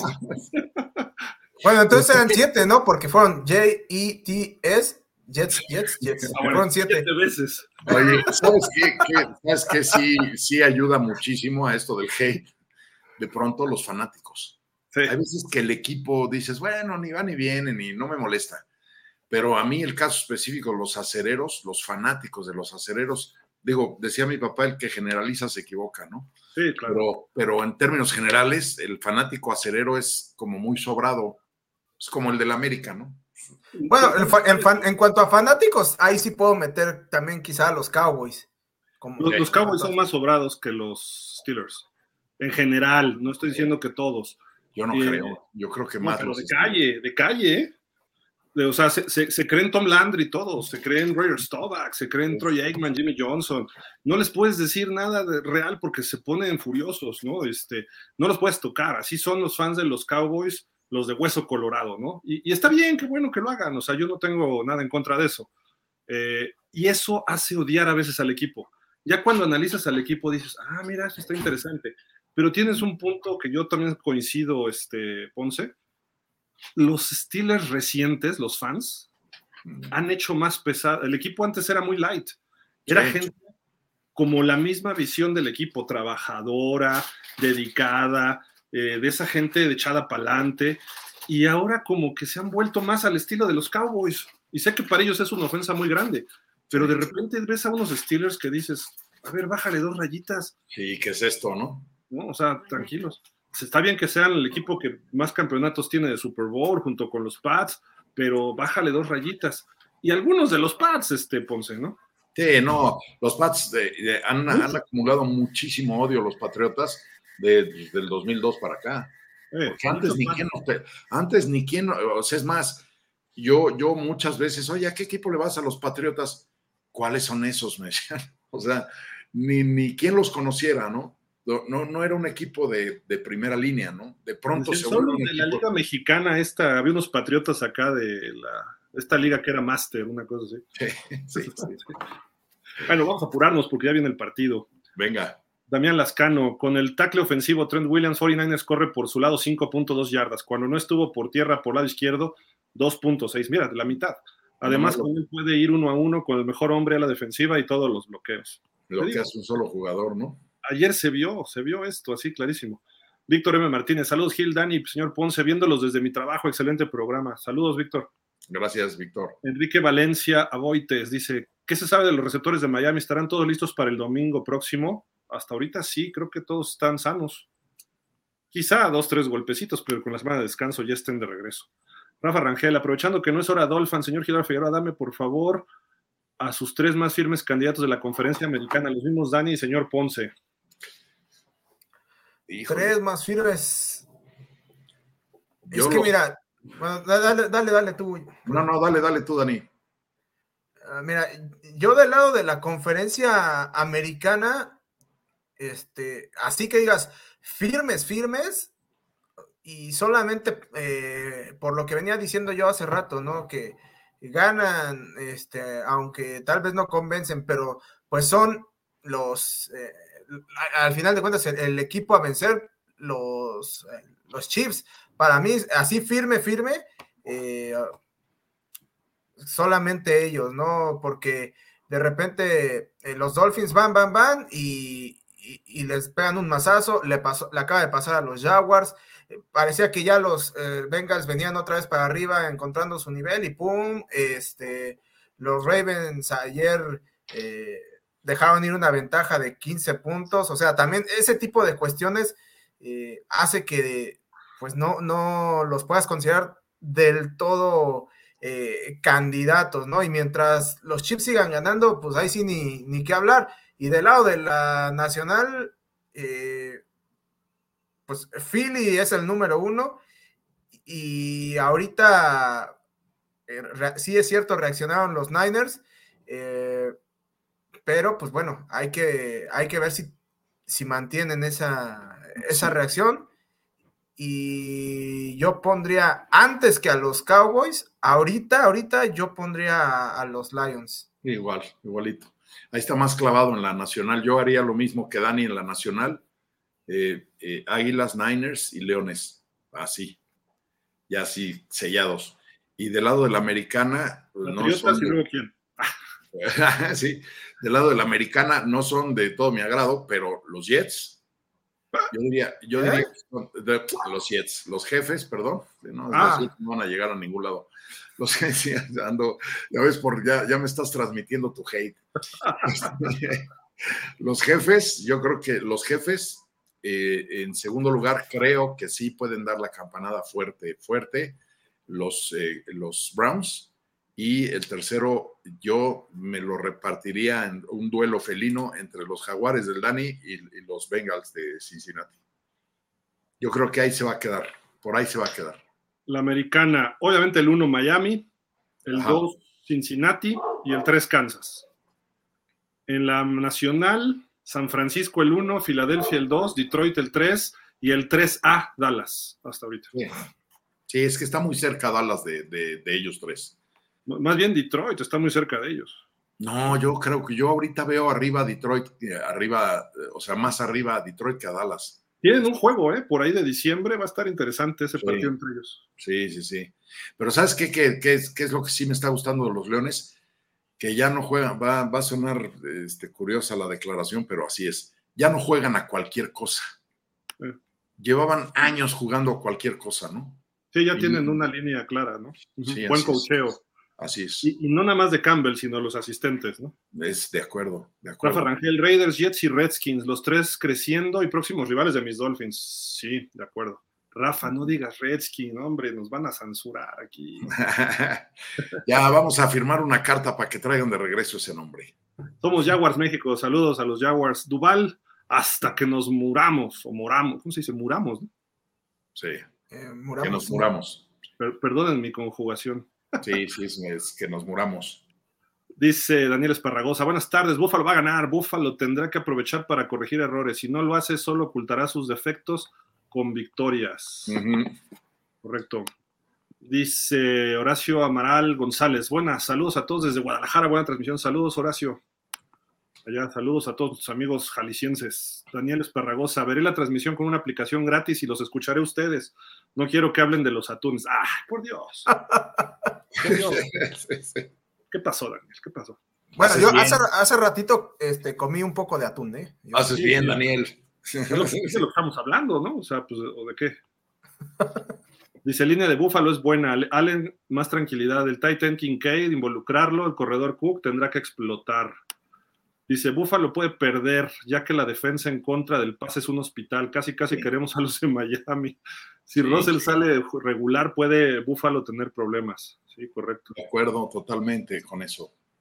Dice Ricardo Torronte, y ese equipo de box de Brady ganaba por defensa, igual que en otro coreback decente también hubieran quedado campeones. De hecho, ganaron a pesar de Brady, no va. Ahí habló Ricardo, ahí habló tu corazón del fin. Sí, se notó ahí. Eso yo lo sé, eso yo lo sé. Da- Damián Lascano dice, creo el problema de los Pats es el mal draft que han hecho en los últimos años. El equipo no lo veo con talento. Cuando Brady era coreback teníamos una defensa y lo mejor del equipo era su línea ofensiva. Totalmente Correcto. de acuerdo. Trading ya, dice exactamente el mismo sentir con mis Patriots. Correcto. Damián Lascano dice, señor Ponce. Ay, pero acá está. Usted sabe bien que Belichick, al ser general manager del equipo, no firmaba agentes libres, no era su fuerte. Belichick le sacaba agua a las piedras, reforzaba la línea ofensiva, receptores eran más o menos. Sí. Salvo el receptor Julian Edelman y Randy Moss, quien otro Titan Gronk y Hernández en su momento eran dominantes. Sus corredores, sus cuatro o cinco años cambiaban de corredor. Esos Pats, uno, un Super Bowl Rams, defensa sólida y kicker sólido. Pregunta, ¿qué ofensiva es más, es más mala? ¿Gigantes, Jets, Pats? No veo cómo Pats ganen más de dos juegos. Igual Jets no los veo ganando más de tres juegos. Mal de O'Brien regañando a Mac Jones, pero también falta de, y ahí se queda. Eh, yo creo que en cuanto a defensiva, ahí sí, este, gigantes por mucho, ¿eh? de ofensiva. O- ofensiva, ofensiva. Ah, ofensiva. ¿Qué ofensiva es la peor de entre, entre gigantes, Jets y Pats? Quiero llorar, quiero llorar. Yo Oye, creo que la de Pittsburgh los tiene la Pats. ofensiva 31, 32. Yo creo que la de los Pats. ¿sí? Oye, ayer, ayer hasta los gigantes metieron, este, ¿qué? Fueron 10, 17 puntos, ¿no? Sí, pero llevan 49-0, una cosa así. o sea, Oye, pero No, bueno, y, además jugaron a medio gas los, este, los los Cowboys. Cowboys todo el partido. oye, pero concretan a algo, ¿no? Los Pats eh, llevan tres juegos sin anotar un- uno de siete. Dices, ¿qué es eso, no? Pero bueno. Alberto Marino dice: Saludos, Dolphins. Pues yo he odiado siempre a San Francisco y Broncos, Montana y a él, güey, por el único Dan Marino. Y no se diga Jaguares en ese juego de playoff para olvidar. Perdón, Dani. Dice Damián Lascano, carácter de Mac Jones no dice nada, si tiene la culpa, pero no toda es de él. Mac Jones de novato creo fue el único coreback de playoff. Iba bien, pero sus últimos dos años ha ido a la baja, se ve sin carácter. Sí, Ah, mira, acá mi hermana Sandra Figueroa dice, de las tres de la americana, Kansas, Buffalo y Baltimore. Mm, Puede ser. puede ser. Trading ya, los delfines están como Dallas, con equipos grandes se lucen, pero con equipos eh, grandes se achican. Debe ser equipos chicos se lucen, ¿no? Es correcto. Y Miguel Darío, la última, dice: Saludos, señores, no se dejen engañar. Tal vez no seremos el mejor equipo por coreback, pero Miami ganará la división. sí, pues sí. Pues mira, nada más porque es así como en las licitaciones, porque no hay nadie más. ¿qué traes? O sea. Oye, imagínate los Patriotas, los Delfines y unos este, mareados y desorientados Bills de Búfalo, pues ¿quién va a ganar? Sí, digo, la, verdad se está como, este, todas las constelaciones se están dando a favor de Miami este año, ¿eh? Yo creo que la prueba con Miami, este, Gil, ¿y quién fue el final, al final? Miguel Darío. Este, la prueba con Miami, yo creo, no es llegar al playoff, es ganar su primer juego de playoff. Ahí es en donde vamos a ver si son de verdad o no. Mira, si, gana la división, tienes un juego en casa y eso sí aumenta las ventajas para Miami, las posibilidades, ¿no? Pero bueno. Ya hubo fumble de los Bills, nos dice Mike 28, primero y 10 de Denver en la 18 de Bills. Sí, ya estamos viendo por acá. Gracias, pues ya vamos a terminar. ¿Algo más, Ponce, para irnos? Nada, nada, como siempre, muchas gracias por seguirnos. Eh, eh, ahora sí que denle like y compartan y por ahí seguimos este, eh, haciendo más grande esta comunidad. Gil, Dani, gracias. gracias, gracias. Sí, Ponce. Dani, muchísimas gracias. ¿Con qué nos vamos? no, pues vámonos con este, pues con el partido, ¿no? Que ya, ya decían, ya, ya empezó y pues vámonos para allá. Tenemos unos segunditos, bueno, unos minutitos después de que acabemos esta transmisión para armar la que sigue, pero ahorita nos vemos en un rato por allá. Muchísimas gracias a todos, disfruten este partido, que va a estar interesante, ¿eh? Denver ya está amenazando y los Bills, pues Dios no vaya a querer que pierdan Daniel Esparragosa, pero bueno, ahorita nos vemos en la otra transmisión. Damián, mañana pregúntanos lo mismo, ¿no? Tu última pregunta, nada más, no seas así, pero bueno, muchísimas gracias, pásenla bien, buenas noches, nos vemos en el partido, cuídense, hasta la próxima, adiós. はい。